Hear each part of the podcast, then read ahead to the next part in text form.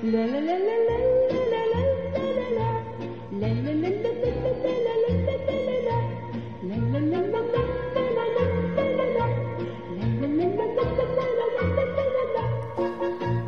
an alle hier drinnen und äh, da draußen. Äh, heute ist ein besonderer Podcast, eine besondere Folge, äh, denn diese ist live und offline in Berlin, Karl-Marx-Straße 84 in der Ausstellung, die äh, da heißt Post aus Ukraine. Und diese habe ich, Julia Boxler, zusammen mit Markus Boxler, meinem Cousin fünften oder sechsten Grades, man weiß es nicht, äh, zusammen äh, kuratiert. Und schon seit März haben wir die so vorproduziert und irgendwann auf die Beine gestellt. Diese läuft noch bis Ende November. Wenn diese Folge draußen ist, ist sie leider nicht mehr online sozusagen. Aber äh, wir haben die Räumlichkeiten und Möglichkeiten genutzt, um heute mit unserem Gast Miran Joyan zu sprechen. Der ist nämlich hier gleich rechts neben mir. Hi. Hi, genau. Anni ist auch da. Hallo. Genau, also folgendermaßen, ähm, wie das überhaupt alles zustande kommt, warum wir das hier machen. Ähm, wir hatten eh geplant, mehrere Folgen, die so einen Kontext äh, Kunstkontext haben und Postdocs-Kontext haben, ähm, live aufzunehmen hier. Und ähm, Meran haben wir, also wir haben uns vor zwei Wochen, glaube ich, hier kennengelernt. Um, wobei, das stimmt nicht. Wir haben uns schon mal vorher kurz hier gesehen, als du nämlich mit einer deiner Protagonistinnen von deinem aktuellen Debüt-Filmprojekt, das da auch heißt Offline, ähm, was eben rauskam. Du hast mit äh, einer deiner drei Protagonistinnen aus deiner ähm, Debüt-Doku-Serie Offline hier gedreht. Das war eine ihrer Performances, die hier äh, als Part unserer Ausstellung äh, stattgefunden hat. Und äh, genau, da haben wir uns schon mal gesehen. Und aber so richtig zur äh, Sprache äh, über das Thema und äh, deine Arbeit sind wir erst vor zwei Wochen gekommen und dann haben wir uns spontan diesen Podcast hier ausgedacht, äh, weil das so spannend war, was du erzählt hattest. Ähm, du, ich habe dich nämlich gefragt, warum du dich überhaupt mit ähm, osteuropäischen, Osteuropäerinnen als Models beschäftigt hast und ähm, äh, genau, da hast du mir eigentlich ziemlich äh, spannende Geschichten erzählt. Und vielleicht können wir gleich zu Anfang auch überhaupt ähm, mal einleiten damit, worüber ist deine Langzeitdoku, äh, wie ist die zustande gekommen äh, und äh, alles andere können sich ja natürlich, die Details können sich die Leute gerne ansehen und zwar in der ARD-Mediathek. Das ist noch eine Weile verfügbar, aber würde gerne hören, wie ist es dazu gekommen, dass du über ukrainische und russische Models äh, diese super coole, äh, arschcoole Doku gedreht hast? So, hey erstmal. ähm, ja, als ich ähm, nach Berlin gezogen bin damals, habe ich angefangen, meine, meine fotografischen Arbeiten, also ich bin Fotograf, äh, die habe ich halt angefangen auf Instagram zu teilen und ähm, irgendwann habe ich angefangen, so Direct Messages zu bekommen von von jungen Leuten aus St. Petersburg, aus Kiew, also ähm, ob ich nicht mit denen zusammen shooten möchte. Und irgendwie hatte ich das Gefühl, dass wenn du so eine, eine dieser Personen fotografierst, mit denen arbeitest, dann gucken sich die ganzen anderen Leute, also die ganzen anderen Russen und Ukrainer und Polen, ich weiß nicht, die sehen das dann und dann wirst du von jedem angeschrieben. Also das war so mein Eindruck. Jedenfalls hat das dafür gesorgt, dass ich irgendwie irgendwann einen Freundeskreis hatte, der nur noch so aus slawischen ähm, jungen Leuten bestand, die halt nach Berlin gekommen sind. So. Und ähm, so, also als ich angefangen, wir haben halt angefangen zu shooten miteinander und irgendwann sind dann wirklich enge Freundschaften draus geworden, ähm, weil wie gesagt, das dann mein soziales Umfeld wurde. Und ähm, irgendwann sind aus diesen engen Freundschaften auch Mitbewohner geworden. Also ich habe dann ähm, mit einer meiner Protagonistinnen, äh, Tanja, die aus Russland kommt, äh, aus Dzeljabinsk, äh, drei Jahre zusammengelebt und eine Zeit lang auch mit ihr und einem polnischen Model. Und ähm, dann habe ich halt so über die beiden Einblicke bekommen in so die Realität von slawischen, osteuropäischen Modellen in Deutschland und das war echt schockierend zum Teil. Also äh, es war einfach nur schockierend für mich ähm, zu sehen, wie von, von Agenturen, die einem das Geld abziehen, Jobs nicht auszahlen, dubiose Rechnungen für Flüge, die es nie gab, stellen oder von bis zu Beleidigungen wie Koksnutte oder B-Klasse-Model oder ähm, Drohungen, wenn du dies und jenes nicht machst, wenn wir dich sehen, dass du rauchen, dass du irgendwo rauchst in deiner Insta-Story oder dass du feiern gehst, dann schicken wir dich nach Hause zurück. Ähm, genau, solche Sachen habe ich dann natürlich mitbekommen. Ich bin auch von der Agentur, äh, von meinen, äh, also von der Ex-Agentur mittlerweile, äh, meiner Mitbewohnerinnen, mm, ge, ge, wie nennt man das, ähm, geblacklistet ge worden. Das heißt, ich darf keine Models mehr aus dieser Agentur shooten, äh, weil ich denen quasi halt eine ein Zimmer gegeben habe, wo sie günstig wohnen konnten und die halt nicht mehr 400 Euro im Monat für, für eine Wohnung, die sich mit vier anderen Mädels teilen mussten. Ähm, genau. Also ich habe denen quasi geholfen und das war für die Agentur natürlich so Verlust, finanzieller Verlust und ja. Okay, wow. Ich dachte, du bist geblacklistet worden, weil du die Doku gemacht hast und dann und, naja. und äh, sie dann sozusagen damit äh, auch öffentlich kritisiert werden, aber dafür, dass du ihr ein Zimmer gegeben hast, ist schon. Äh, ja, ja, schon, also die, ich habe tatsächlich an, genau zu dem Zeitpunkt angefangen, offline zu drehen, als ähm, meine, meine Protagonistin, mit der ich gestartet habe, Tanja eben, als sie quasi äh, so mit der Agentur einen Cut gemacht hat. Das, und dann gesagt hat, okay, ich will nicht mehr modeln, ich bin kein Model mehr, ich identifiziere mich nicht mehr als Model. So, und das war für mich halt ein guter Punkt, okay, das ist interessant. Weil ich fand, ähm, dass ähm, durch diese ähm, durch die, diese Realität, die sie halt hatte, also zum, die waren ja, also osteuropäische Modelle sind ja grundsätzlich abhängig von ihren Agenturen in Europa. Die kriegen ihr Visum über die Agentur, die Agentur regelt das und die Agenturen wissen das, die haben die komplett in der Hand. Die können sie eben auch eben zurückschicken. Und, ähm, und ähm, wenn du ein Visum bekommst als Model, in der Regel ist es so, dass du auch wirklich nur modeln darfst. Also du darfst dann nicht irgendwie noch Kellner nebenbei, du darfst dann wirklich nur modeln. Und ähm, ich fand das dann irgendwie, also ich fand es absurd und spannend, irgendwie zu sehen, was macht jetzt eine Person, die, die ähm, sich nicht mehr als Model identifiziert, gerne aber in Deutschland bleiben will, weil sie sich hier, weil sie hier sein kann, wie sie ist, aber so ihr Visum zwingt sie dazu, nur als Model, also nur eben das zu machen, was sie eben nicht mehr machen will. Genau, das war, finde ich, das war so der Beginn von Offline und dann kam ja später noch Valeria und Daniel dazu und ja. Über welchen Zeitraum hast du die Doku gedreht? Also wenn ich mich nicht täusche, es ist wirklich, es ist, als ich das erste Mal gedreht habe, das ist schon eine Weile her. Ich glaube Frühling 2019 und ähm, ja, da gab es immer zwischendurch ein bisschen Pausen. Und ähm, ja, genau, ich glaube, das letzte Mal habe ich wirklich im, im, im, Sommer diesen Jahres, also von ja, gedreht. Ich glaube, ähm, die Performance von Valeria, wo wir uns kennengelernt haben, das war so der letzte Dreh oder der vorletzte Dreh. Ja. Ähm, genau, das, äh, das Spannende und Intensive, was, ähm, worüber wir gesprochen hatten an dem Abend deiner Filmpremiere hier, genau hier in diesem Raum auch, ähm, waren ja, also dieser Diskriminierungsdiskurs, das ist ja super spannend, dass du damit, also dass das dein Initialgedanke sozusagen war, ne? also der Staat. Oder also es war ja jetzt nicht der Gedanke, okay, ich möchte die, die, die Welt ähm, oder vielleicht ist, irre ich mich, ne? vielleicht wolltest du einfach erstmal so die, ähm, die, die Welt der, des Instagram und Modelings irgendwie bebildern und zeigen, wie, wie man das differenziert sehen kann. Und dann hast du erst diese ganzen politischen Nuancen entdeckt oder ähm, wie, wie, wie hat sich das verhalten? Also diese Hierarchien, von denen du sprichst, äh, ne? dass, ähm, dass es da wie so verschiedene Klassensysteme gibt und so weiter. Also diese Vergleichsmoment, wann, wann kam das auf? Während der Arbeit oder schon vorher? Also ich hatte eigentlich all diese Themen schon im Kopf. Also so in meinem Kopf, als ich an Offline gedacht habe, natürlich Politik. So, natürlich... Ähm, natürlich auch so Themen wie Diskriminierung, Instagram, Model Business, Selbstfindung, Coming of Age generell. Ich hab's, also mir war es auch wichtig, dass es ähm, als Coming of Age Geschichte äh, gekennzeichnet ist.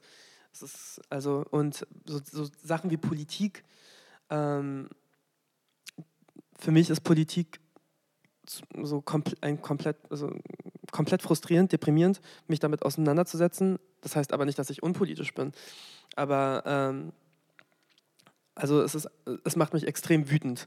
Also sobald ich mich mit irgendwas in, in der Welt auseinandersetze, was irgendwie so, keine Ahnung, äh, auf jeden Fall. Äh, und bei Offline wollte ich eben diese,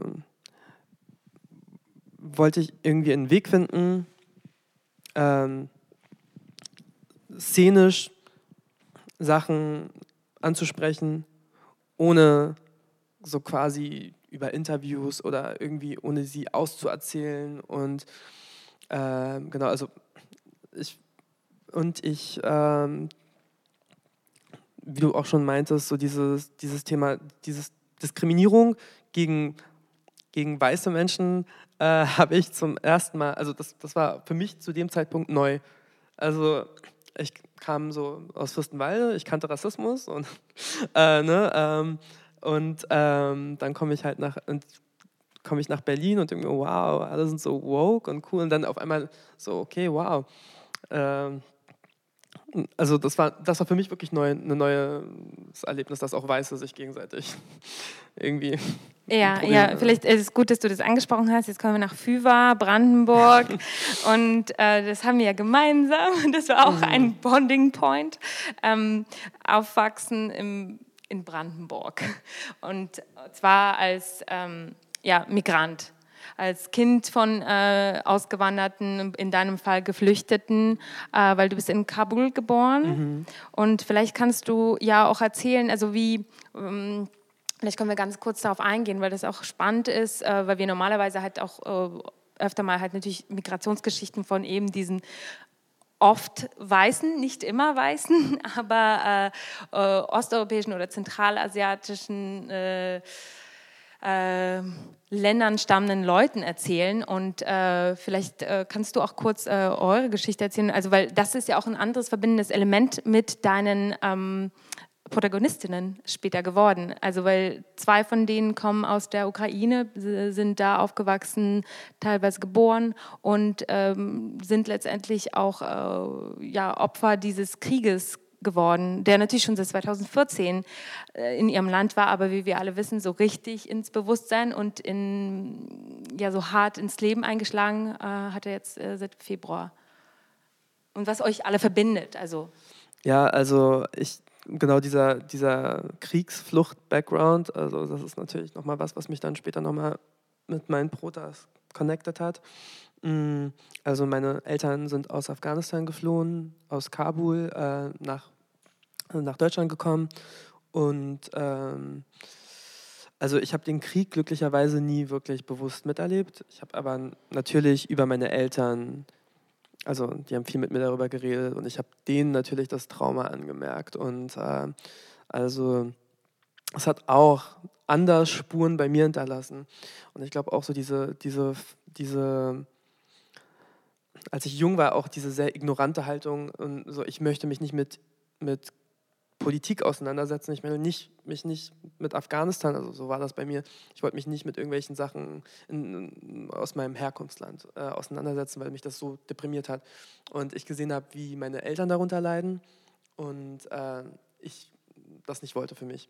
Also es hat sich jetzt geändert oder es ändert sich immer mehr. Also, äh, aber Genau, und dann als dann quasi bei meinen, ähm, erstmal dieser, dieser Immigrations, also diese, dieser Immigrations-Background, ähm, den, den habe ich dann auch bei meinen Protagonistinnen gesehen. Also ich meine, da waren es halt nicht die Eltern, die dann quasi die Kinder mitgenommen haben, sondern sie selber haben, ähm, sind nach Deutschland, nach Europa gekommen, um eben für sich und ihre Eltern äh, sich zu kümmern, ein besseres Leben aufzubauen.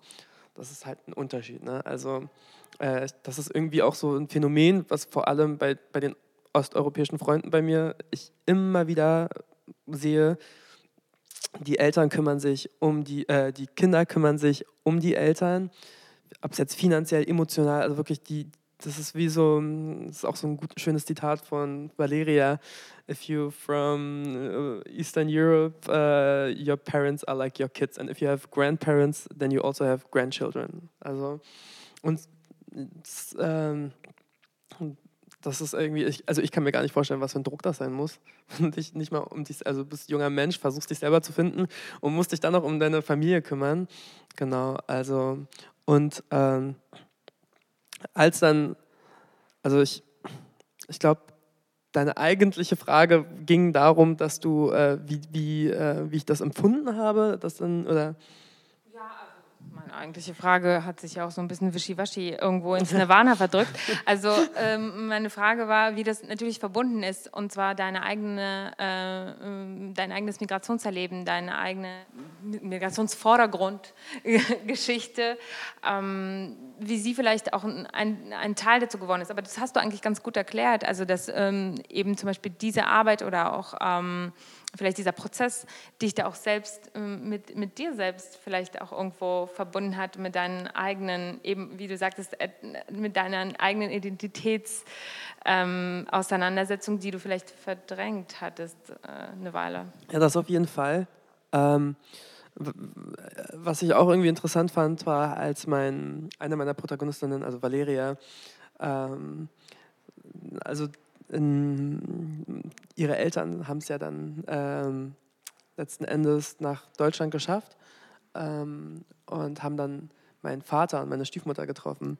Und das fand ich irgendwie interessant. Ja, das ist mega sweet gewesen. Ich habe es total gefeiert. Das ist, ähm, also, äh, äh, ja, das kommt in der letzten Folge. Es gibt vier Folgen, es kommt äh, in der letzten Folge. Ich will kurz auf deine Aussagen ähm, eingehen und da ein bisschen genauer in Erfahrung bringen, welche Diskriminierungsunterschiede in diesen Diskriminierungsstrukturen, die du für dich dann entdeckt hast während deiner Arbeit, sind dir aufgefallen und ähm, ja, wie, wie bewertest du sie? Mm. Also, ich habe, also du meinst jetzt zwischen mir und meinen Protagonistinnen oder zwischen meinen zwischen Protagonisten? deinen Erfahrungen so. und den Erfahrungen deiner Protagonistin. Okay. Du sagst ja, dass du das erste Mal eine Diskriminierungsform gegen Weiße erlebt hast. Also ja. wie, wie, ähm, wie hast du ja wie hast du dieses Erlebnis aufgenommen? Also ja, wie hast du das, äh, wie, wie ich es empfunden habe, wie du das empfunden hast und wie du das kategorisiert hast vielleicht für dich, weil wir natürlich auch in unserer Arbeit uns oft genau mit dieser Diskriminierungsform auseinandersetzen und ähm, oft diese Art der Diskriminierung gar nicht als Diskriminierungsform äh, ja, bekannt ist oder sehr schwer hierzulande äh, ja, kenntlich gemacht werden kann. Und du hast es ja während deiner Arbeit erlebt und ich würde gerne wissen, wie du das aufgenommen hast. Ja, genau wie. Also ich habe gemerkt, dass also meine Protagonisten die haben sich auf jeden also ähm, ich weiß nicht, ob die selber das in dem Maße wahrgenommen haben, wie ich es wahrgenommen habe. Ich glaube auch, also, dass sie ähm, das nicht so, also für sich selber oder generell nicht so thematisiert. Ich glaube, das sind einfach Sachen, die ich stark wahrgenommen habe. Das waren so, so, das waren so Sprüche wie zum Beispiel, äh, okay, die, äh, die, kommt aus Polen oder die kommt aus der Ukraine, die schickt doch ihrer Familie das Geld. Also, also irgendwie so, aber in einem abfälligen Ton, so als ob es was Schlechtes ist, seiner Familie Geld zu schicken. Oder, ach nee, äh, die ist Russin und oh, die sind ja so anstrengend und äh, oder so eine Svetlana oder so eine mm, und die hat so die hat doch gemachte Lippen oder also so, so es war dann immer sehr so ähm, herablassend sehr kategorisierende. Genau, und ähm, also so boshaft und das kam aber auch von Leuten, wo man die vermeintlich super woke sind und die, die wirklich gar nicht gemerkt haben, ähm, also die, die, die wahrscheinlich gar nicht wissen, was sie da überhaupt gerade von sich geben. Und also auch zum Beispiel, also so, ich habe auch meine Uni damals äh, mit Kommilitonen, die dann so, so Sachen von sich gegeben haben, ähm, wie ähm, also was ich auch gemerkt habe, ganz stark, mm, weil eine Sache haben meine Protagonistinnen natürlich auch gemeinsam, sie sind, ähm, sie sind ähm, sub, äh, ob, subjektiv, objektiv, weiß nicht, äh, sehr schöne Menschen einfach. Also so gesellschaftlich anerkannt schöne Menschen, also Models. Ähm, und man hat ihnen auch sehr gerne die Intelligenz und die Tiefe abgesprochen. Ähm, genau, und in mir, was es in mir ausgelöst hat, war so ein bisschen Protest, so ein, so ein Gefühl von so, ähm, also auch Wut und äh, das war natürlich, also auch, das war für mich auch ein Antrieb, offline zu drehen. Also. Und meinst du, diese Wut hat eigentlich resoniert mit dem Meran, Joyan, Füva äh, 2000er? Äh, so? Meinst du, das kommt eigentlich aus also auch, also ist jetzt ein bisschen jetzt, Entschuldigung, so ein bisschen äh, Hobby-Psycho-Couch äh, hier, aber äh, darum geht es ja, es geht ja auch um dich und um, um deine sozusagen ähm, Identity-Genese. Ähm, Meinst du, das äh, hat eigentlich so ein bisschen das Echo ähm, aus, aus deiner Sozialisation in Brandenburg, weil du ja auch meintest, du zogst hierher, also nach Berlin irgendwann und das war schon so eine ähm, eigentlich äh, vermeintlich offene Gesellschaft hier, diverse Gesellschaft? Ja, also ich muss sagen, ich hatte, also äh, die Zeit in Fürstenwalde hat mich schon ziemlich verbittert. Also ich war, als ich nach Berlin angekommen bin, war ich schon wie, manchmal ich, kam ich mir vor wie so ein alter, wütender Opa. So, ich habe dann auch erstmal einen Schock bekommen, als ich dann äh, angefangen habe in Potsdam zu studieren und dann irgendwie auf einmal waren alle so super politisch korrekt und so, also was natürlich gut ist, auf jeden Fall äh, Verbesserung zu Fürstenwalde. Und äh, ich war dann auf, auf, einmal derjenige, der aufpassen musste, was er sagt und wie er was formuliert. Und das war für mich so, ähm, und das war auch so ein Moment, so ein Aha-Moment, okay, nicht alle Menschen sind scheiße oder nicht alle Menschen sind dumm. Wow, vielleicht war es ja wirklich, also, weil wenn du nur sowas kennst, und ich meine, Fürstenwalde ist wirklich. Ähm, Hast du trotzdem Love für Fürstenwalde? Ich habe nämlich auch Love für ja. Brandenburg, ganz viel. Ja, ja, ja. Also no shade. Ich, also, ich, ich bin jetzt zum Beispiel relativ häufig in Fürstenwalde. Ich besuche meine Familie, Familie und ich sehe bei meinem Bruder, der, ist, der macht jetzt gerade sein Abi, ist auf derselben Schule, auf demselben Gymnasium jetzt wie ich damals. Und das ist natürlich jetzt, also es hat sich komplett verändert. Ne? Also wie ich jetzt sehe, sein Umfeld, seine Freunde, die sind schon so wie ich es mir halt gewünscht hätte. Ne? Ich glaube, das war wirklich einfach auch die Zeit damals. Damals konntest du halt noch in der Schule sagen, dass du zur Pegida-Demo gehst und die NPD wählst und irgendwie das N-Wort benutzen und alle lachen noch, die Lehrer ein bisschen mit. Das geht, also das hat sich jetzt komplett verändert, so wie ich es jetzt wahrnehme.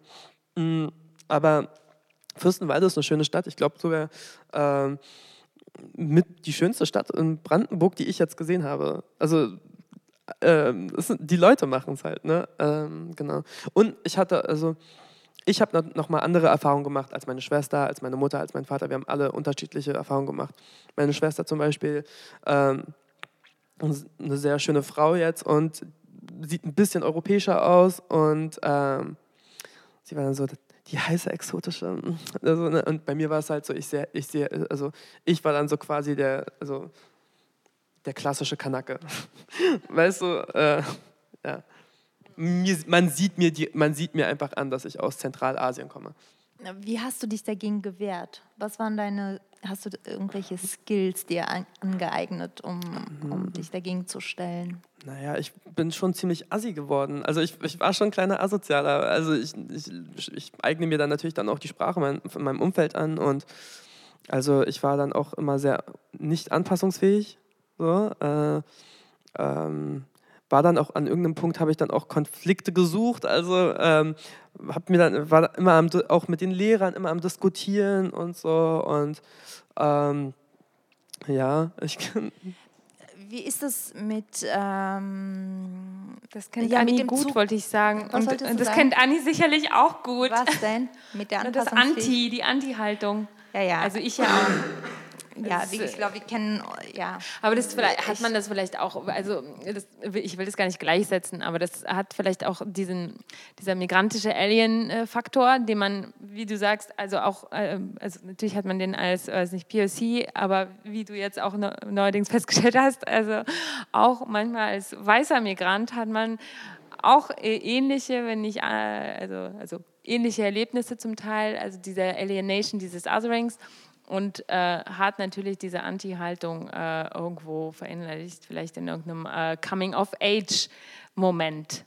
Ich glaube, selbst wenn man diese Haltung noch nicht hat, dann entwickelt man sie und dieser Charakterzug, den man hat, also ich, ich denke, dass es zum Teil auch eine Eigenschaft ist, die, die dann so, äh, eine Charaktereigenschaft ist, die dann sich so herausbildet durch die Umgebung natürlich. Ähm, was habe ich denn gesagt? Jedenfalls kommt es dann raus. Aber was ich fragen will, ist, bist du in deiner Schulzeit auch mit anderen Communities in Berührung gekommen oder, oder war das alles so sehr selektiv und jeder war so für sich und wenn man sich getroffen hat, dann eher für Schlägereien oder so? Oder wie war das? Also nein, meine Schulzeit musst du dir so vorstellen, äh, es war ähm, ziemlich, ähm, ich bin irgendwann damals, und also das war auch so eine Erfahrung, meine Klassenlehrerin hat damals in der Grundschule, damals dürfen ja die, die, Grund, die Lehrer dürfen ja quasi Empfehlungen geben, so, okay, du kannst, dir empfehlen wir aufs Gymnasium zu gehen, dir empfehlen wir auf die Oberschule zu gehen. Und meine da Klassenlehrerin hat damals halt die Unwissenheit meiner Eltern genutzt und gesagt, so, er kann nicht aufs Gymnasium gehen, er muss auf die Oberschule. Das hat dann zur Folge gehabt, dass ich vier Jahre lang auf einer Oberschule war, auf die, die einzige Oberschule, wo ich damals hin konnte. Es war so eine super asoziale, also wirklich, wir hatten sogar eine Polizeistation ähm, bei uns und, ähm, und ähm, also es war eine Problemschule. Da wollte ich nicht hin, musste hin und ähm, bin dann später aufs Gymnasium gekommen. Ähm, es geht schon irgendwie dann, dass du irgendwann nach der 10. dann wechselst. Ähm, aber es war echt krasse Zeit für mich, sage ich mal. Ähm, ich habe ja schon vorhin gesagt, ich war nicht so wirklich anpassungsfähig, wollte mich auch nicht ganz anpassen. Und zu der Zeit, als ich so 12, 13 war, ich weiß nicht, ähm, war es jetzt nicht üblich, dass äh, Jungs Röhrenjeans tragen zum Beispiel. So, ne? Und äh, ich habe halt gerne Röhrenjeans getragen, so Vans, die mit diesem Schachbrettmuster, weißt du? Und ja, also es war auf jeden Fall, ähm, dann kamen so die Konflikte, dann irgendwie, dann, ich, boah, ich habe das auch so verdrängt, ne? Ich muss, ich versuche jetzt gerade zu überlegen. Also es war auf jeden Fall, war meine Schulzeit, ich war, hatte nicht so wirklich ein Sozialleben, ich fand es aber auch nicht schlimm. Ähm, also zumindest, wenn ich gesehen habe, mit wem ich hätte ein Sozialleben haben können. Ähm, so, so, und äh, ich habe eigentlich sehr viele so RPG-Rollenspiele, so Fantasy-Spiele zu Hause gespielt. Das war so, äh, so, so, so habe ich meine Zeit verbracht, bis ich dann Fotografie entdeckt habe. Und es klingt total deprimierend, ich fand es aber extrem schön und äh, ich, so, ich habe die Zeit. klingt es deprimierend? Naja, also. Ich, nein, ich ja. finde es schön. Also, ich, also ist Sicherheit, mit, Sicherheit, äh, mit Sicherheit war das keine so leichte Erfahrung für dich, aber das zeigt auch, dass man äh, als Mensch gewappnet ist, sich dem ähm, entgegenzustellen und sich Möglichkeiten zu suchen und auch zu finden, ähm, um seine Identität aufzubauen und äh, das aufrecht zu erhalten, vielleicht auch. Ja, ja erstmal aber aufbauen. Um etwas aufrecht zu erhalten, muss man ja erkennen, was, was man da zur Verfügung hat. Und wenn du in dieser äh, Umgebung gefangen bist, die dich fertig macht und du gar keine Zeit hast, ähm, dich äh, mit dem zu befassen, was du eigentlich hast, dann musst du das erst für dich eben finden. Also so denke ich. Aber ich, ich finde diese, ich, ich finde es schön, weil es, es ähm, mir gefällt, wenn man einen Tunnel für sich findet und in diesem Tunnel entdeckt man die Welt und äh, schaltet so die Außenwelt aus. Naja, ich hatte das Glück, dass ich ja dann dadurch so fast schon obsessiv halt zur Fotografie, also die Fotografie für mich entdeckt habe. So, ich war irgendwie 13 und äh, hatte, wenn du keine Freunde hast und auch äh, und nichts zu tun hast und dann findest du was, was dir Spaß macht, verbringst du deine Freizeit halt damit. So, und ich hatte dann, und dann hatte ich quasi, also ne, ja bis jetzt bin, äh, macht, ist das quasi meine Leidenschaft. So. Ist eine Erfolgsstory ist das eher, würde ich sagen. Ne? Also das, du, bist ja, du bist ja auch selber ein, ähm, also so ein Star, so ein bisschen. Ja, nee. Nein? Nee. Aber, aber, wer hat dich zu fotografieren? Wie bist du dazu gekommen, das für, für dich als Kunstform zu entdecken und das daraus zu machen, was du gerade machst? Also, wenn ich wirklich so richtig zu den Anfängen zurückgehe. Als ich damals irgendwie 13 war, gab es so eine Plattform, das war vor MySpace, vor Facebook, die hieß Yappi.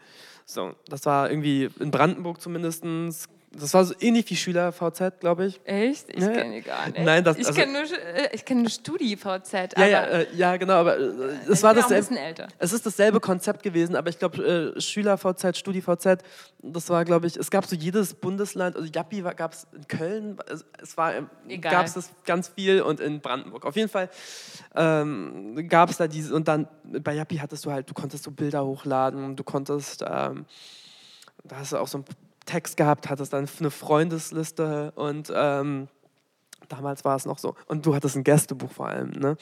Und äh, das war halt, das war das Prestige. Ne? Damals gab es noch nicht wirklich Likes. Du konntest Bilder zwar kommentieren, aber wenn du so richtig viele Gästebucheinträge hattest, äh, warst du so the shit, ne? Okay, das erinnert mich, okay, Entschuldigung, das muss ich jetzt kurz reinholen, das erinnert mich an diese Bücher, die man in der Schule hatte in Deutschland. Als ich nach Deutschland kam, hatten alle diese Poesie-Dinger da. Freundschaftsbücher wo man so sich gegenseitig mit Stickern irgendwie bekleben musste und ich war so, okay, Mutter, ich brauche jetzt auch so ein Buch, wir müssen das jetzt irgendwo herbekommen und dann Okay, hattet ihr das? Und dann musste Gott, man das, das und ganz hattest, schlimm. aber man hatte ja nicht richtig Freunde.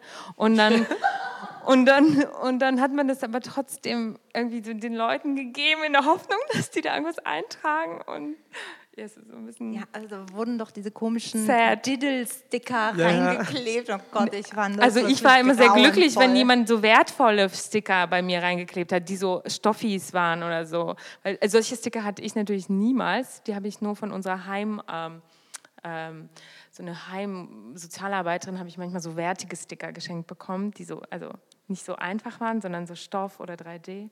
So, und, aber die habe ich dann gehütet, die habe ich immer noch, glaube ich. Also für mich, ist, es gibt so, äh, nur ganz kurz, dann höre ich auch auf damit, aber es gibt ein paar Dinge, die ich total deprimierend an Deutschland fand. Eines davon ist diese Poesie-Geschichte, Album, Freundschaftsalbum, ja, Geschichte. Ich fand es auch ein bisschen sad, weil man hatte halt keine richtigen Freunde. Aber okay, wir, wir waren zurück zum Stardom. Also, also genau zu dem. Also es Fashion gab, Guru, Fashion Photography. Oh Gott, äh, oh Gott, hör auf. Demanded. Nein, nein, nein, nein, nein. Nee, also es gab dann, es gab dann halt diese Gästebuch-Einträge äh, und so, du konntest einer Person nur ein Gästebuch einen Tag pro Tag machen, so, ne? Keine Ahnung. Also nur, ich erzähle jetzt so, damit das irgendwie nachher alles Sinn macht. Und damals haben wir, das war so die Zeit, wo man Selfies gemacht hat, aber damals hieß es noch nicht Selfies, man hat halt Bilder von sich gemacht. Und irgendwann habe ich halt die Bilder, die ich von mir gemacht habe, gesehen, wie sie ähm, als Gästebucheinträge mit so Glitzerschrift und so gemacht wurden. Und dann dachte ich mir so, oh, okay, da habe ich das erstmal verstanden, okay, so meine, meine Fotos, die, ähm, die haben einen künstlerischen Wert, weil sonst würden die Leute ja da nicht Glitterschrift drauf machen und sie sich irgendwie anderen Leuten schicken. Karl-Marx-Straße. Also, genau, und äh, so fing das an. Irgendwann habe ich dann aufgehört, mich selber zu fotografieren, Bilder von mir zu machen, sondern Bilder von anderen.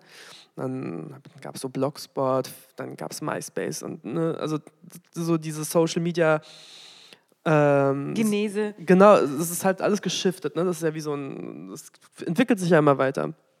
Und äh, dann gab es Flickr und dann gab es wieder, dann gab es Instagram, wo ich dann relativ spät erst dazu gestoßen bin tatsächlich, also nach meinem Empfinden.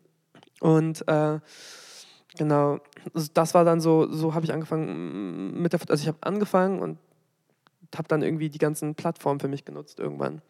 Weil ich glaube, sonst hätte ich, ich hätte ja sonst keinen, also ich glaube, ich, glaub, ich denke da eigentlich häufig drüber nach, ähm, ob ich wirklich so dann einen Bezug zur Fotografie gefunden hätte oder einen Weg mit Fotografie Geld zu verdienen, ohne meine Arbeiten irgendwie online hochzuladen. Weil ich glaube, bis ich nach Berlin gezogen bin, hatte ich keine Ahnung, wie man mit Fotografie Geld verdient. So, ich dachte, okay, du kannst Hochzeitsfotograf sein und Passbilder machen. Und ich wusste nicht, was macht ein Stylist, ich wusste nicht, was macht ein Make-up-Artist, was ist eine Kampagne, was ist ein Editorial, was ist der Unterschied.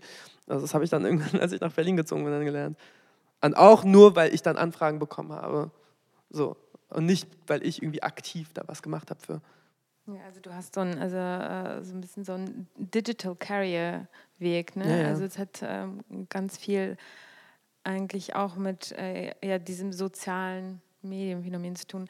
Ja, aber sicherlich auch mit dem, ähm, was du kannst und vielleicht auch mit diesem, mit dieser langen Zeit, die du halt beobachtet und in dich gegangen bist. Und also das vermute ich immer, dass das auch eine Rolle spielt. Also dieses migrantische Phänomen, Leute gut beobachtet zu haben, weil lange Zeit gehabt dafür, mhm. alle ganz gut einschätzen zu können. Also das ist ähm, eine ähm, Behauptung, die ich einfach immer aufstelle. Also, das trifft sicherlich nicht auf jeden zu, aber auf, ähm, auf viele, denke ich. Aber kommen wir mal zurück zu der zu der Serie, die äh, übrigens alle, die hier sitzt und äh, uns äh, auch hier äh, im Podcast hört, anschauen müsst, äh, in der ARD-Mediathek, äh, frei zugänglich. Das sind vier Folgen und ihr werdet es eh durchbingen, wie ich. Ähm, das, also diese Serie zeigte nicht nur die Brüche dieser Showindustrie und dieser Diskriminierungsstrukturen, die da auch strukturell verankert sind, sowie in allen gesellschaftlichen anderen Institutionen und ähm, ja, äh, Feldern, sondern zeigt ja auch die Brüche, die innerhalb dieser ja, dieser Freundschaften dann auch gehen. Ne? Also die, jetzt kommen wir halt näher zum Krieg, ähm, was ja auch eh ein Thema ist, was basically in jeder unserer Folgen irgendwie einspielt, weil das halt unser alle Leben irgendwie bestimmt hat und auch deins und das deine Protagonistin. Wie, ähm, was waren, wann, wann fing das an zu bröckeln? Ne? Also jetzt abgesehen von dieser bröckelnden Fassade von Instagram und von diesem Model-Dasein, wann fing das an, dass, also, dass dieser Krieg sich einschlich? War das dann wirklich also Punkt äh, Februar oder auch schon vorher? Also der erste, das erste Mal, wo ich gemerkt habe, okay, irgendwas ist jetzt anders, irgendwie, also ähm, das war als, ähm, also Tanja, eine meiner Protagonistinnen, äh, die hat ja äh, Folge, Ende Folge 2 ist das, glaube ich, hat sie ihr Visum verlängert bekommen. Ähm, das war so, das wusste sie gar nicht. Das ist ja immer so ein, so ein Nerven, also so ein Nervenkitzel. Ich weiß nicht, so kriege ich jetzt ein Visum oder nicht. Das ist Ausländerbehörde. So, ja, Ausländerbehörde. Also das ist ganz, ganz furchtbar da. Und äh, das war, ich glaube, das war wirklich zwei oder drei Tage, ich weiß es nicht, vor Krieg.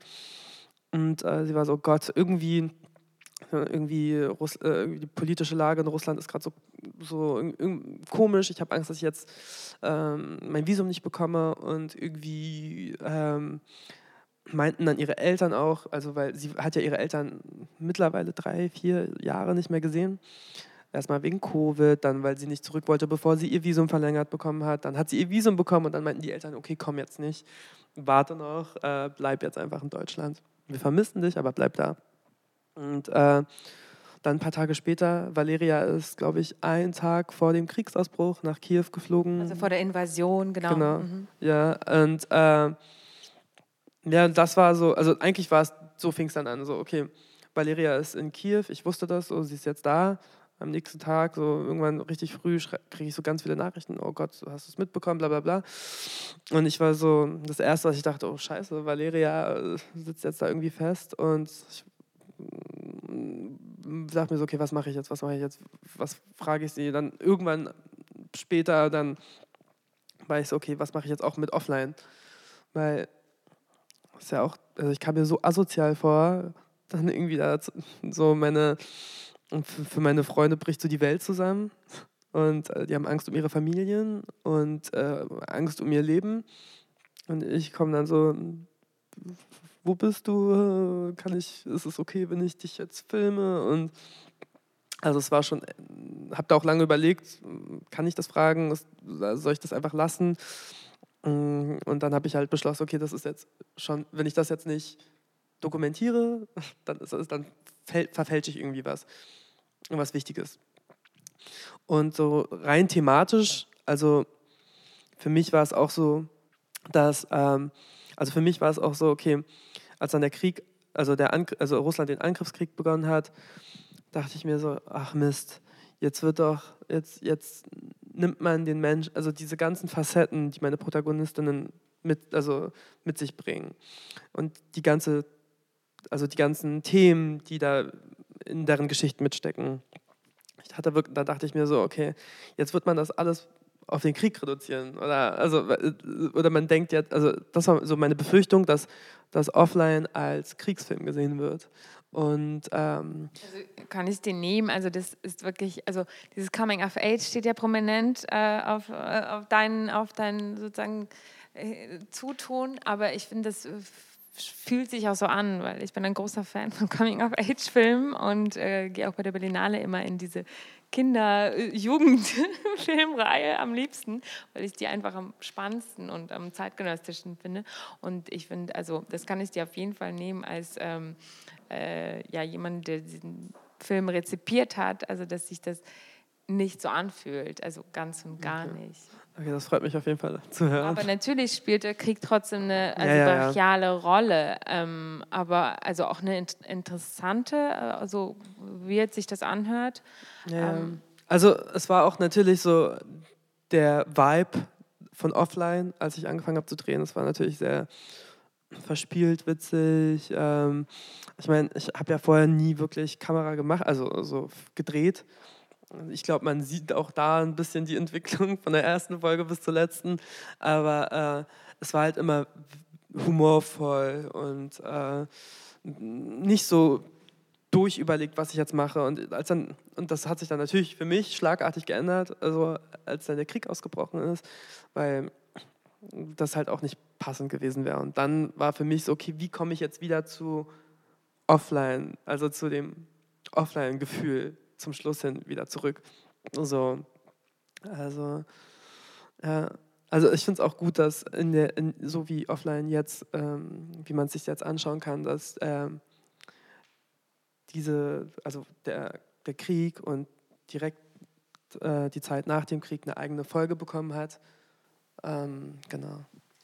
Wie, wie konntest du, wie, du hast gesagt, dass du äh, dir überlegen musstest, wie die, du diese politische Dimension praktisch in den Film adaptierst, ähm, also die Kriegssituation.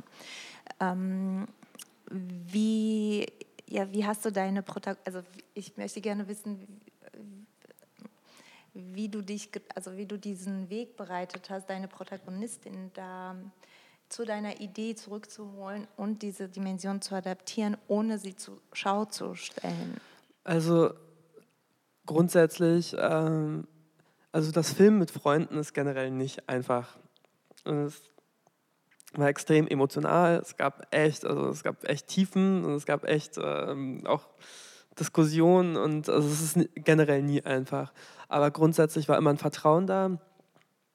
Also meine Protagonisten, die auch halt meine Freunde sind, ähm, wussten, ich will die nichts Böses, ich will die nicht zur Schau stellen, ich will die nicht, ich will jetzt nicht irgendwie ähm, für, zum, zugunsten eines Produktes irgendwie sie irgendwie bloßstellen. Ähm, und ich hatte halt diesen Vertrauensvorschuss und dadurch hatte ich natürlich, also ob das jetzt Sachen waren, die ich auch später jetzt nicht reingenommen habe. Ne? Also die wussten, egal was sie, was sie auch für einen Müll erzählen, es ist okay, wenn ich da bin, weil ich, ich, ich würde nichts nehmen, was irgendwie ihnen schadet. Genau. Ähm, also da, da und dann fand ich, viele Sachen ergeben sich von, von alleine. Also da muss ich gar nicht viel steuern. Wenn ich dann, wenn ich irgendwie, also schon allein so der Besuch in, wenn du siehst, wie so diese, wie heißt das, Ausländerbehörde, also wie die Stühle schon allein designt sind. Jetzt mal ein blödes Beispiel, aber du siehst so, okay, die sind, das sind so in 90 Grad Winkel zwei Holzdinger, da sitzen dann äh, Personen, also da sitzen dann Menschen, zum Teil sieben Stunden. Das ist nicht gemacht, dass die Leute sich wohlfühlen. Und da ist jetzt so eine, also, ne, also ich finde, das erzählt schon genug über die Lebensrealität von einem Menschen. Und diese Person muss dann jetzt irgendwie beweisen, dass sie gut genug ist, in, hier leben zu dürfen. Muss ich zum Beispiel nicht. So, dann sehe ich das, also, ne, also ich glaube, das ist schon, da, so kannst du politische Themen zeigen, ohne sie, ohne es auch so, so super stark zu verbalisieren. Und ähm, ich zum Beispiel, ich habe, es gibt viele, also ich, ich gucke jetzt nicht extrem viele Dokumentationen, also ich, weil ich finde, also oft sind die nicht sehr interessant gestaltet und so. Und ähm, ich wollte eigentlich eine Doku machen, die, die ich mir auch gerne ansehen würde, die Spaß macht. So. Und äh, dadurch eben, dass ich das, den Vertrauensvorschuss hatte von meinen Protagonistinnen, dass ich eh drehen kann, was ich will, wo immer dabei sein kann, wo ich will, konnte ich halt auch diese politischen, ähm, diese für mich wichtigen Aspekte mit reinbringen, ohne irgendwie was groß zu inszenieren oder so. Mhm, ja, außerdem ist ja sozusagen Ihr Beruf äh, Inszenierung und äh, das gibt es ja auch ganz äh, viel als ähm, so ein Stilmoment äh, in deiner Doku, äh, dass du ja eigentlich sehr erfolgreich da reinbringst. Also einfach so diese Shoots oder also diese eben diese inszenierten ähm, mm, ja wie so Fot Fotoshoots, die dann aber zu, äh, zu diesen zu diesen Stil Bruch kommen, sozusagen, also die, die immer wieder auftauchenden äh, ähm, ja, wie so Fotoshoot-Szenen, die äh, das Ganze erzählen brechen, die dann wieder ähm, äh, die nächste Protagonistin einleiten und so weiter. Also das äh, benutzt du ja schon, äh, also hast du schön, also sozusagen als dieses schöne, verspielte Stilmittel benutzt, um eben eine andere Visualität da reinzubringen, als die gewohnte, äh, ich sag mal, 0815-Doku-Arte äh, äh, in, Arte in Sibirien, äh, Exotismus. So. Also da hast du ja eine ganz andere Nummer gefahren. Also du hast, äh, du hast ja schon also diese Welt der Inszenierung und der Schönheit da reingebracht mit diesen eben, wie du sagst, Make-up, Stylisten und so weiter. Also man fühlt es ja alles nach. Man fühlt sich dann auch gestaged manchmal, aber das gehörte ja auch sozusagen dazu. Das reflektieren ja auch wiederum die, ähm, die Leute. Aber ich will jetzt mal ganz kurz auf unsere ganzen ähm, äh, Ostthemen zurück und zwar auch auf diese Hierarchien. Und du meinst ja auch die Weißen, die untereinander sich gegenseitig so ein bisschen äh, so hierarchisieren und äh, diskriminieren. Und ähm, es gibt also es gibt ja schon durchaus sozusagen auch in dem auch in den Bubbles oder auch in diesem osteuropäischen Raum oder so, da gibt es ja auch wiederum Hierarchien. Also überall gibt es, also alles, wo, wo, eine Hierarchie ist, ist dann so nochmal eine Subhierarchie und dann nochmal eine und dann nochmal eine. Und ähm, Hast du davon eigentlich irgendwas mitbekommen? Also, also vielleicht jetzt auch natürlich in Bezug ähm, darauf, dass deine Freunde alle, mh, hm, also zum Beispiel Valeria, die ist ja eigentlich auch in der Republik Moldau geboren, danach äh, in die Ukraine gezogen. Das ist ja auch schon eine Migrationsgeschichte in ihrer eigenen Geschichte. Ähm, Republik Moldau ist ein sehr armes Land, also fast, also noch ärmer eigentlich als die Ukraine, die ja auch schon als arm gilt und so weiter. Und dann gibt es Russland ähm, mit, also Tanja kommt aus Russland, ne, aus Sibirien aber auch, also was gefühlt auch nochmal eine andere Kategorie ist innerhalb von Russland. Mm, hast du davon was mitbekommen selbst äh, sozusagen, also dass es da auch verschiedene, also den verschiedenen Osten gibt, dass es sehr divers ist, dass es nicht der Osten ist, sozusagen, der so gerne von, äh, weiß ich nicht, den Agenturen ähm, äh, so vereinheitlicht wird oder von Leuten, die keine, also keine Berührung damit haben, mit oder der Medien Diversität. Einfach.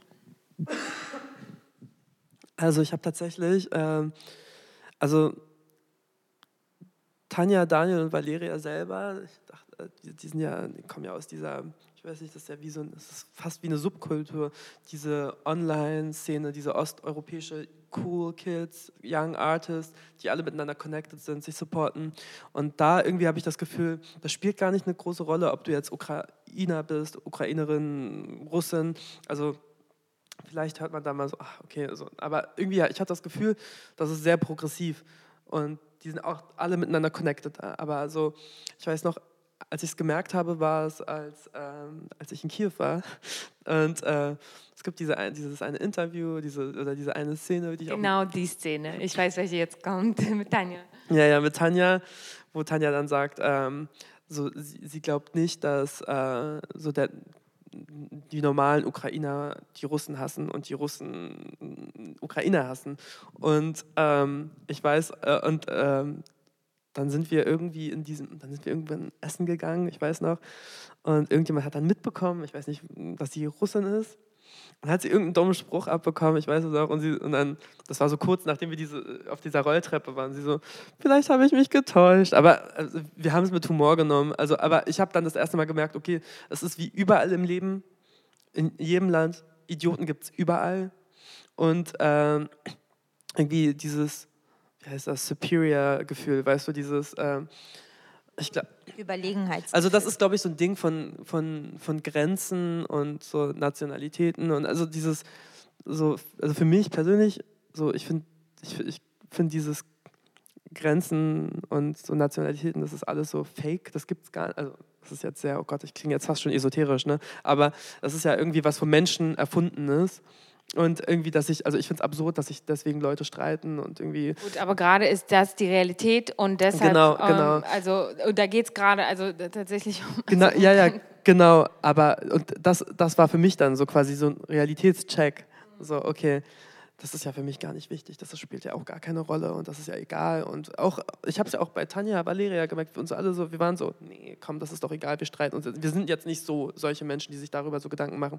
So, und. Ähm, dann auf einmal verstehst du, okay, Also das ist, das ist halt die Realität, die Welt, in, die, in der wir leben. Und mein, ich kann mir das natürlich schön selber einreden, dass es komplett äh, irrelevant ist, dass es für mich keine Bedeutung hat. Aber es ändert ja nichts an der Tatsache, dass es halt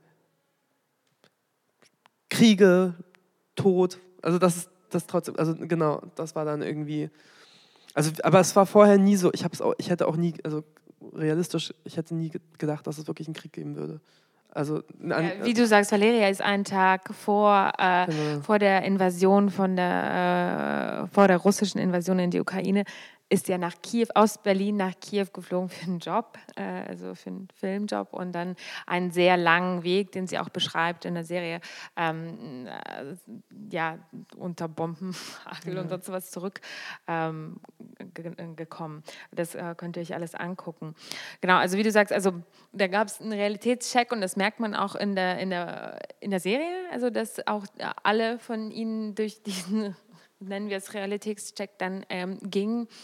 Ähm, genau, also diese, diese Hierarchien oder wie auch immer ähm, äh, jemand sagt, also das, ich, ich, glaube, ähm, das spürt man also in, in der in der Serie jetzt auch nicht so direkt. Ne? Also die bleiben ja alle vereint, da gibt es nicht so die Brüche, aber ähm, natürlich wissen wir, dass es jetzt sehr, ähm, sehr viele Brüche gibt, die man auch zum Teil sehr, sehr gut nachvollziehen kann, weil es gibt ein Aggressorland, es gibt ähm, sozusagen Aggressoren und die werden betitelt und es gibt ähm, äh, das andere äh, Land, was jetzt irgendwie äh, sich ver verteidigen muss und also weil, weil sonst nicht mehr existieren könnte, also weil das ist das Ziel des Aggressorlandes. Und natürlich ist es dann schwierig, das also haben wir auch mit der Ausstellung oder so mit Markus gemerkt, also und da gibt es Positionen und die sind, ähm, die sind zu respektieren. Ne? Und dann kann man nicht irgendwie seine Konstrukte, die man sich vielleicht vorher gefahren hat, dann muss man die eh zurück, äh, zurückfahren und zurückstecken. Aber mh, mm, das eine ist, wie äh, sich deine Protagonisten verhalten haben und wie sich das da abgespielt hat. Aber wie ist zum Beispiel die Rezeption? Hast du schon irgendwas gehört dazu? Also zum Beispiel, also das, man sieht jetzt keine großen Brüche in innerhalb von diesen Freunden. Ähm, aber ich, wir sehen ja schon überall große Brüche. Also ähm, in, den, in den verschiedensten Communities, die sehr divers sind. Und ähm, hast du was mitbekommen? Also Kritik vielleicht auch oder im Gegenteil ähm, ja, Lob, dass du das eben, also dass das eben anders ist äh, bei dir? Also ich habe tatsächlich, ähm, ich habe mit, ich habe eigentlich mit so krassen Gegenwind gerechnet tatsächlich. Also kam jetzt nicht, kommt vielleicht noch mal was oder so. Ähm, ähm, also das Feedback, was ich bis jetzt bekommen habe, war tatsächlich sehr ähm, für mich positiv. Äh, ich habe das als sehr positiv empfunden. Ähm, ich habe von vor allem äh, russischen und ukrainischen Personen, die, auch zum Teil Leute, die ich vorher nicht kannte, die mir dann das irgendwie erzählt haben, dass es für sie auf jeden Fall bewegend war. Also ich habe ich, also ich habe gemerkt, dass es wirklich, ähm, dass sich viele irgendwie da selber wiederfinden, ihre Realität wiederfinden. Aber auch, ähm, ich hatte einmal so, das war, ich, das war vor ein paar Tagen, da kam eine junge Frau zu mir und meinte so, okay, hey, ich habe deine Doku gesehen und irgendwie diese Body-Issues, die, äh, die, dann ja auch thematisiert werden äh, von einer meiner Protagonistinnen, ähm, dass sie als sie das gesehen hat, dass auch jemand, der das ein erfolgreiches Modell ähm, damit zu kämpfen hat, ähm, dass es für sie, also dass es für sie irgendwie auch so ein Aha-Klick-Moment war, okay, okay ähm, andere haben das auch, ich bin damit nicht alleine. Und das war, das war für mich schön irgendwie, weil es eigentlich, ich finde, also was ich eigentlich wollte, ist, was ähm, mit Offline wollte, ist, dass es was Inspirierendes wird und irgendwie schon einen positiven Vibe und einen guten Einfluss auf die Leute hat. Und das war, das war für mich auch bewegend, als ich dann das Feedback bekommen habe. Also ich, ich gebe das jetzt so ein bisschen plump wieder. Es war auf jeden Fall ein schöner Moment für mich. Ähm, und ja, es ist ja jetzt noch nicht so lange online. Ich hoffe, es gibt mal ein bisschen mehr Feedback, also ich, oder dass ich ähm, mehr Leute treffe, die sich angesehen haben.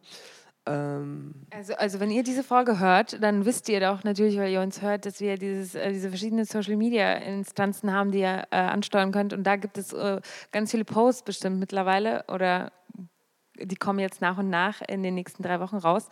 Und da könnt ihr gerne alles kommentieren und mir ran verlinken. Und der freut sich. Und wir auch. Ich muss es mir auf jeden Fall noch ansehen. Ich habe es noch nicht geschafft, mir das anzusehen. Ähm, deshalb frage ich, ähm, meine Fragen drehen sich so um, um das Thema herum. Ähm, wie hat diese Erfahrung, also die, die Filmerfahrung dich zurück vielleicht zu deiner eigenen Familiengeschichte geführt und hat sie das äh, überhaupt? Setzt du dich mehr über deinen, ähm, über deine oder mit deiner Familiengeschichte und mit deiner Identität auseinander in der, ja, in der Berührung mit dem aktuellen Krieg in der Ukraine? Genau, weil das ja Oder, auch etwas sehr Aktuelles ist. Also ja, das ist, ich, auch, also ich, das ist, äh, also man, äh, im Prinzip bist du, hast du eine ähnliche Erfahrungsgeschichte. Ähm, ja, mich interessiert, welche bekommen. Parallelen du dazu ziehst. Also äh, eine Sache, die sich, finde ich, verändert hat und wo ich ein stärkeres, also ich habe eigentlich in den letzten Jahren eh ich gemerkt, dass ich ein, stärkeres Bewusstsein, also für mich, meine Herkunft, äh, meine Familiengeschichte bekommen, bekomme. Und ähm, als ich jünger war, hatte ich immer dieses, wie gesagt, ich wollte mich nicht mit irgendwie, also ich, das hat mich wütend gemacht, also so politische Themen.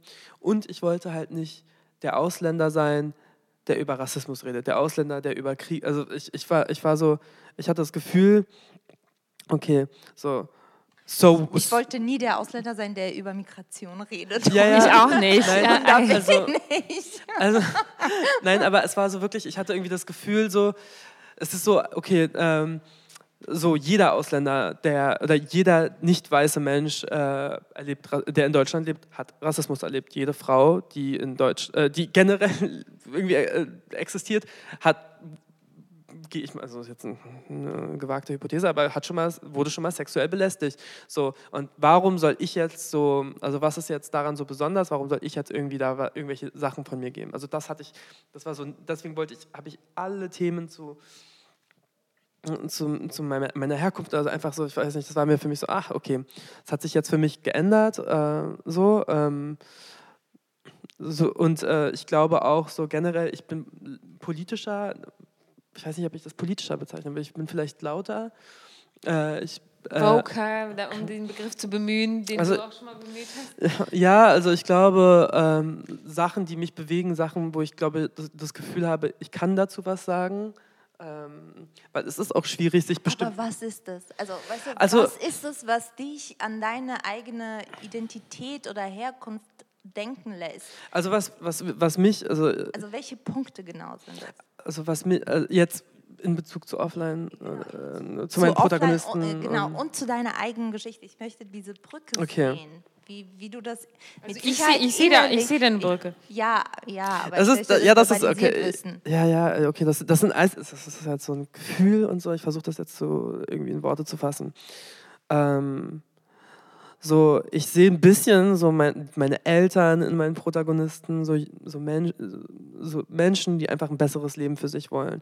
Menschen, die ein besseres Leben für sich wollen, denen es aber echt schwer gemacht wird, die auf ihre Herkunft, auf ihr Land ähm, irgendwie reduziert werden, auf die Stereotypen reduziert werden, die sich nie bewusst entschieden haben, dort geboren zu werden und äh, diese ganzen Probleme, Behördengänge, also beweisen zu müssen, dass man dass es wert ist, irgendwo da sein zu dürfen und dann gleichzeitig ähm, dann auch so auch was mich jetzt persönlich mit meinen Protagonisten auch ist dieses oh, you're so young, you're so talented, so weißt du, es ist so, so du kriegst das immer so gesagt, aber da gibt es halt nicht den Support, so, weißt du, also irgendwie so.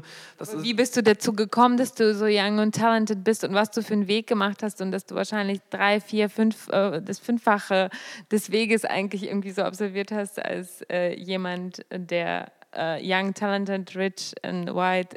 ja, also, genau, also es ist so, es gibt so, äh, also dieses einfach sein zu können, das ist auch ein Luxus, weil erstmal, um, um so sein zu können, wie du willst, die Sachen machen zu können, die du möchtest, musst du ja erstmal eine grundlegende Existenz dir aufbauen. Du musst erstmal, also, also ich habe es ja auch noch mal einfacher. Ne? Mittlerweile, meine Eltern haben ja die Vorarbeit geleistet. Ich habe jetzt, ich bin jetzt deutscher, ich bin deutscher Staatsangehöriger. Äh, ich ähm, ich kann, ähm, wenn ich mal arbeitslos sein sollte, irgendwie arbeitsunfähig, dann, dann gibt es da so Sozialhilfe, die mich unterstützt. Ne? Das, also, ne, so, also, ne?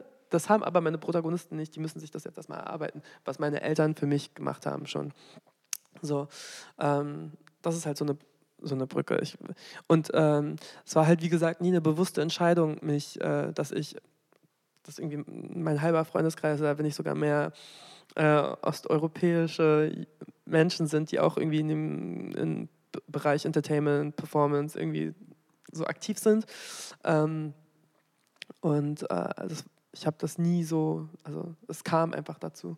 Das ist auch so, äh, ich hatte auch so, das ist auch witzig, weil ich hatte vier Jahre lang Russisch in der äh, drei Jahre, vier Jahre Russisch in der Schule und ich war immer so, ja, brauche ich das irgendwann mal? Also ich, dann gehe ich aus der Schule raus und dann alle, also es gab so oft Situationen, wo dann meine ganzen Freunde da irgendwie so auf Russisch vor allem, weil Ukrainer kann ja auch Russisch sprechen, ne? in der Regel. Äh, und dann Nicht alle, aber viele, so kommt auf den Das ist noch ein anderer Punkt, da hatten wir schon eine Folge dazu, also warum das so ist, das könnt, mhm. könnt ihr euch gerne die Folge davor, äh, die vorletzte Folge vor dieser Folge anhören. Ja. Ähm, also auch, was das für ein kolonialer Einfluss ist und so mhm. weiter dahinter, also das werden wir jetzt hier nicht ausführen. aber es war so, ähm, so dann, dann sitze ich in der Gruppe, alle unterhalten sich, und ich so, hey, ihr Idioten, sprecht mal mit mir, ich äh, spreche sprech auf Englisch, so weißt also genau. Es, also es ist einfach, es ist witzig, eine schöne, eine schöne Schicksalsbegebenheit gewesen. Ja, ist es Schicksal? Weil ich habe mich gefragt, und das ist jetzt, hm, wir müssen nämlich bald wahrscheinlich zum Schluss kommen, ähm, aber ein großer Punkt, den wir noch gar nicht geschafft haben anzusprechen, ist, ähm, ist es Schicksal oder warum sind es so viele OsteuropäerInnen in diesem Model-Business und äh, in diesen ganzen, also weil das hattest du schon ein paar Mal irgendwo anklingen lassen. Ich glaube nämlich auch nicht unbedingt, dass das nur äh, Zufall oder Schicksal äh, ist, ähm, sondern dass es ja vielleicht auch ein System dahinter gibt, warum man eben diese Leute hierher holt. Ja, also äh, es ist auf jeden Fall so, die ganze Modelindustrie, also die ist ja auf den Rücken von osteuropäischen Frauen gebaut, würde ich mal behaupten. So, ähm, auch wenn die, ob die dann den gleichen Respekt wie andere bekommen, ist dann natürlich eine andere Frage. So, ne? Und, aber auf jeden Fall mh, mm, also ich meine, wenn ich jetzt mal davon ausgehe, wie meine Protagonistinnen, also, äh, also Valeria und Tanja zumindest gescoutet wurden. Äh, Valeria war, glaube ich, 14 und, äh, und irgendein New Yorker Agent ist in ihre Schule gekommen und hat sie entdeckt und gesagt, okay, wir wollen dich jetzt zahlen. Ach, verrückt, dass einfach irgendeine Agentin in irgendeine Schule kommen ja, kann. Ja. Und, aber äh, ja, also, also stell dich mal vor, jetzt äh, in, in, irgendwie eine Schule in Berlin, vielleicht kommen da auch so Agenten rein. Und, also ich weiß es nicht. Also und, just imagine. Und das ist, und das, Valeria erzählt das ja auch in, in der Doku, ähm, dass sie, äh, dass ihre Eltern dann meinten, okay, du bist ein Baby, aber los geh. Also vielleicht ist es wirklich der einzige Weg für dich, irgendwie ein besseres Leben zu haben als wir. Und Tanja war ein, äh, wurde von einem deutschen Agenten über VK, also das ist quasi das russische Pendant zu Facebook, würde ich sagen. Ja, ja, so, so sowas in der Art. Ja, genau. Dort wurde sie irgendwie gescoutet und hat sich dann in Moskau mit denen getroffen und dann haben sie sie direkt mit nach Berlin genommen. So, und ich weiß nicht, die war da schon 18, glaube ich. Äh, so, natürlich, es gibt halt in, äh, in osteuropäischen Ländern schon sehr viele äh, attraktive Frauen. Das wissen deutsche Agenturen und sie wissen vor allem aber auch, dass diese Frauen ähm, abhängig, also dass sie diese Frauen abhängig von sich machen können, im Sinne von so diesen finanziell abhängig vom Modelberuf. Äh, man kann, man kann, also ein deutsches Model würde diese ganzen Sachen halt gar nicht mitmachen. Also wenn du zu einer, also ich, ich gehe mal davon aus, wenn man zu, einem, zu einer deutschen Jungfrau sagt, du, du siehst aus wie eine Koksnutte, ähm, würde, sie, würde sie einen Mittelfinger zeigen, die Agentur verlassen, eventuell noch die, den Agenten anzeigen, der das zu ihr gesagt hat und und, äh, aber die wissen, okay, die werden sich keine Anwälte leisten können. Die haben Familien zu Hause, die sie unterstützen müssen. Ähm, die können nur in Europa bleiben, wenn wir ihnen das Visum verlängern, das sie nur über uns bekommen. Und sie müssen modeln. So. Und, ähm, das Interessante ist ja auch, ähm, noch ein anderer Aspekt, der genau in diese, in diese ganze Spirale einspielt, ist ja, dass ähm, Osteuropa auch in der Modebranche, also äh, wie so ein, so ein äh, exotischer ähm, armer We äh, Osten, der auch so, aber also der irgendwie sexy ist und der ja auch in der Modebranche selbst so reflektiert wird durch die Mode selbst. Also das hat natürlich auch damit zu tun, dass äh, gewisse ModemacherInnen ähm, aus der Gegend dann ähm, auch so äh, Renommee erkämpft sich haben und sowas. Aber das ist ja auch so ein komisches ähm, zwei, ähm, also so ich weiß immer nicht so, also die, diese ganzen Adidas-Anzüge und sowas, äh, wir wissen ja wovon, äh, was wir meinen, weil also die, das ist ja schon mittlerweile Mainstream, ne? also dieser arme Osten, diese Gopnik-Styles, ähm, die dann... Äh, Post-Sowjet wird das doch ja, genannt. diese Haute Couture sind ja. auf einmal und äh, diese Ambivalenz, die dahinter steckt, also dass es ähm, so ähm, ein bisschen abartig ist auch, ja, also dieses Klischee des armen Ostens zu vermarkten in so mega High-End Fashion-Shows, also das ist ist, ähm, und gleichzeitig feiert man das irgendwie und, ähm, also ich weiß nicht, ich habe da immer noch ehrlich gesagt gar nicht so meinen eigenen Umgang damit gefunden. Wir hatten da auch schon ein paar Mal, glaube ich, äh, in den letzten drei Jahren des Podcasts immer mal darüber gesprochen. Ne? Aber wie, wie gehen zum Beispiel Models oder wie geht ihr damit um, ihr selbst äh, oder deinen Freundeskreis auch? Ne? Also dass man irgendwie diese Ausbeutung, dieser, äh, die Ausbeutung des Klischees, von der aber natürlich nicht der Osten profitiert. Also lange nicht. Also eine Sache, die ich festgestellt habe bei meinen Protagonistinnen und generell so meinen Freunden, meinen osteuropäischen Freunden, in deren Familien, die haben so eine, die haben so eine relativ starke Akzeptanz entwickelt für, für ihr Leid, ihr eigenes Leid, für ihre politische Situation. Und das zeigt sich halt dadurch, also ich habe wurde auch mal gefragt, warum sind, also, warum sind so, so Russen zum Beispiel so unpolitisch? So, nicht so. Also, weil was, also ich weiß nicht, wie es, okay, warte, ich muss nochmal zurückholen. Es ist einfach, ähm, also wenn du in Russland halt demonstrierst, wenn du irgendwelche Sachen sagst, die halt gegen die Regierung oder so gehen, kommst du halt in den Knast oder Schlimmeres. So. Und dadurch entwickelt sich, also das habe ich jetzt gemerkt, so, ähm, so eine grundsätzliche Akzeptanz, so man, man ich weiß nicht, wie ich es sagen soll. Und man wird, un, man wird unpolitischer, weil man keine andere Wahl hat. Und diese, ich habe auch immer über diese, ähm, diese ganze, weiß ich nicht, Goscha, also so, ne, diese, ja, so die, also die belächeln das, für die ist das nicht real. Aber wie bei allem regen sie sich nicht auf. Sind, also, also, also so, so wie ich das mitbekommen habe. Also es ist äh, also so ein bisschen dieser da fehlt manchmal, also jetzt nicht bei meinen Protagonisten unbedingt, aber so grundsätzlich, was ich so gef das gefühlt habe, war so, wir haben jetzt das letzte, Denken. Ja, also wir haben jetzt, ich will jetzt gucken, wie ich, meine, wie ich mein Leben auf die Reihe bekomme. Ich kümmere mich jetzt nicht um so ein Stuff wie irgendein Brand. Ähm, das, ist, das, das hat Valeria sagt das ja auch. So, ich habe nicht den Luxus, äh, ein Brand abzulehnen, was, weiß ich nicht, nur Plastiksachen macht, weil ich äh, halt ganz andere Sorgen habe. Also, aber genau, das aber das, aber das, das heißt noch mal was anderes. Aber, ja, sie ist sehr politisch. Also ja, Valeria sie, ist sehr politisch. Ja, sie ist sehr politisch und auch was ich noch mal sagen will, das heißt aber nicht, dass die Leute nicht darunter leiden. Es, ist, es ist einfach so ein Mindset. Wenn du das Gefühl hast, du kannst nichts ändern, so, also irgendwann glaubst du das ja. Genauso wie ich geglaubt habe, Menschen sind scheiße, bis ich halt nach, bis ich dann gemerkt habe, nein, es sind nicht alle Menschen scheiße. Ne? Also es ist so in der Realität, in der du, also du lebst in einer Realität und kannst dir halt irgendwann nicht mehr vorstellen, dass es irgendwie auch anders geht. Ja, das ist vor allem ein Mechanismus, eine Maschinerie. Da, ich meine, da kann sich eine Person dagegen stellen in so einer kritischen Lage, aber ja, was, was ändert das in dem Moment? Für sie ist es essentiell, dieses Geld zu verdienen und vielleicht an die Eltern zu schicken.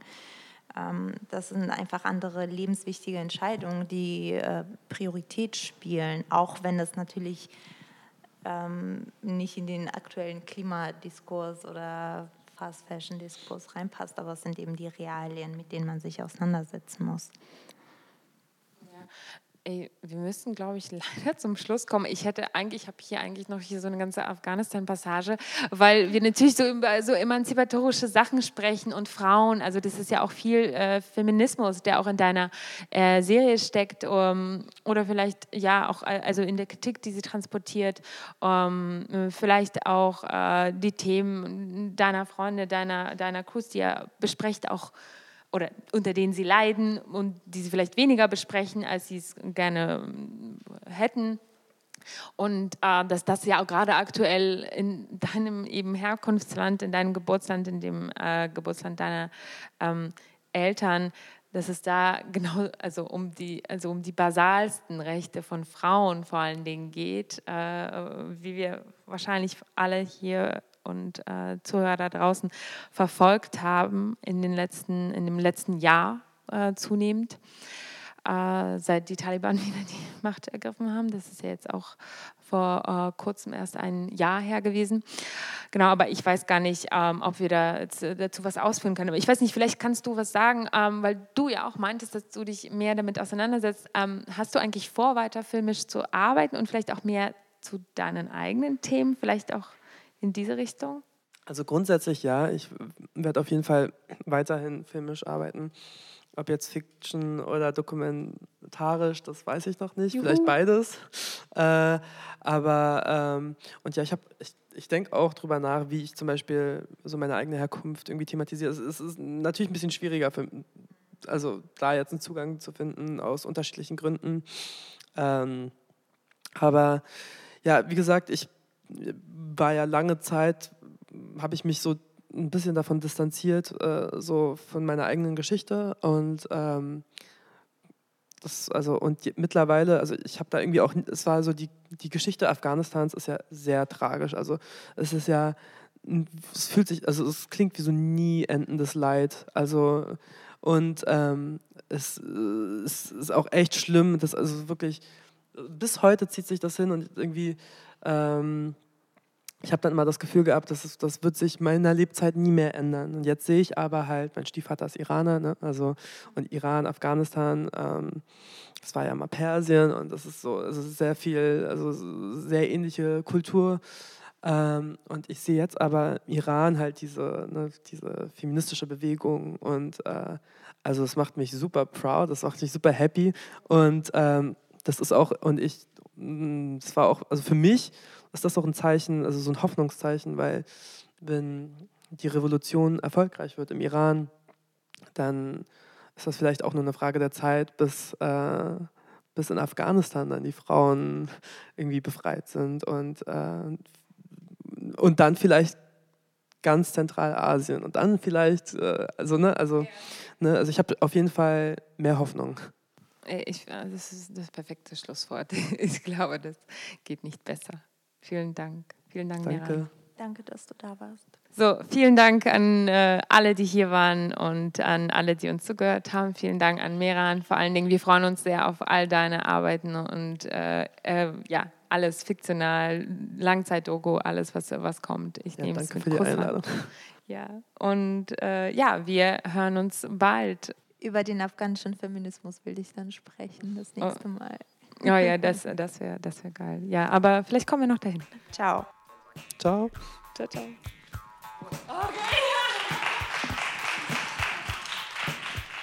Last but not least wollen wir darauf hinweisen, dass die Idee dieses Podcasts unterstützt wird. Dafür danken wir der LMDR Nordrhein-Westfalen für ihre finanzielle Unterstützung und freuen uns riesig über die Förderung des Ministeriums für Kultur und Wissenschaft NRW.